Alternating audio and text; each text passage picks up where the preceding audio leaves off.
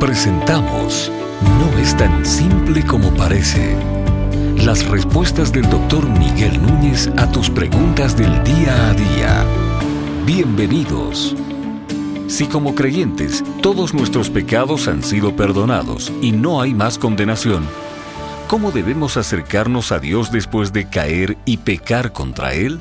Con relación a esa pregunta, eh, la palabra de Dios yo creo que nos deja ver que Cristo ofreció un solo sacrificio una sola vez y para siempre, nos habla el autor de, Hebreos, y que por medio de una sola ofrenda le hizo perfectos para siempre aquellos que son santificados. Ahí está como claramente definido lo que Cristo hizo, una sola ofrenda.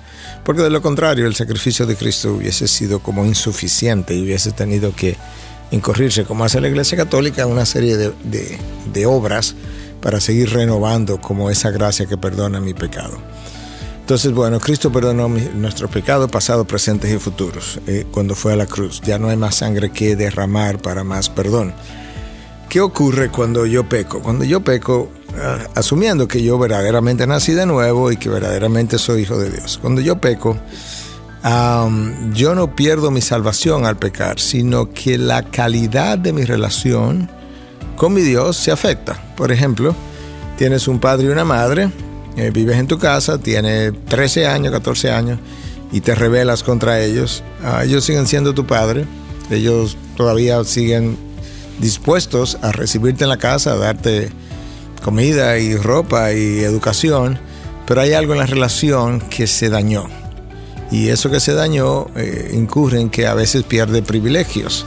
Eh, quizás no tiene ahora mesadas o dinero semanales, o quizás no tiene el carro si tiene edad para conducir o no tiene permiso para salir. Pero eso no ha cambiado en nada el hecho de que tú seas hijo de ellos y no ha cambiado en nada el hecho de que ellos te siguen amando igual. Lo que ocurre es que ellos saben que tú necesitas cierto nivel de disciplina para que puedas crecer más sanamente, que te va a beneficiar a ti al final. Entonces, la palabra de Dios nos enseña en el libro de Hebreos otra vez que debiéramos acercarnos al trono de la gracia con confianza.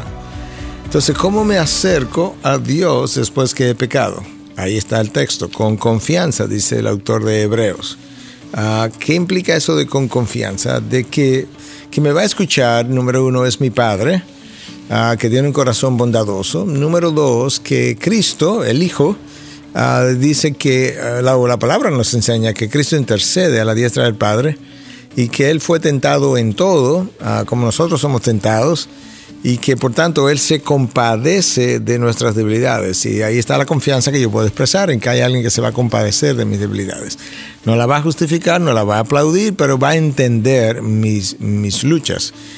Las consecuencias que vienen después, eh, cuando un cristiano peca, no vienen como castigo esas consecuencias, por severa que sean, porque es que el castigo que mi pecado eh, le correspondía ya cayó sobre esa espalda de Cristo. Entonces, si las consecuencias que llegan no vienen como castigo, ¿cómo llegan? Llegan como una bendición para reformar tu carácter. De hecho, Hebreos 12 habla de eso. Dice que eh, ninguna disciplina eh, inicialmente es causa de gozo, pero que al final es, produce un, fruto apacible de justicia.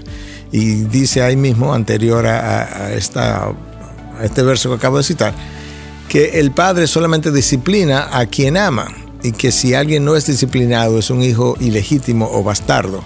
Entonces ahí tú puedes ver que realmente Dios entiende la disciplina como un acto de amor para reformar tu vida, tu carácter, enderezarte, que no sigas cosechando malas consecuencias y para que pueda entonces tener eh, mejores bendiciones y una mejor relación con Él.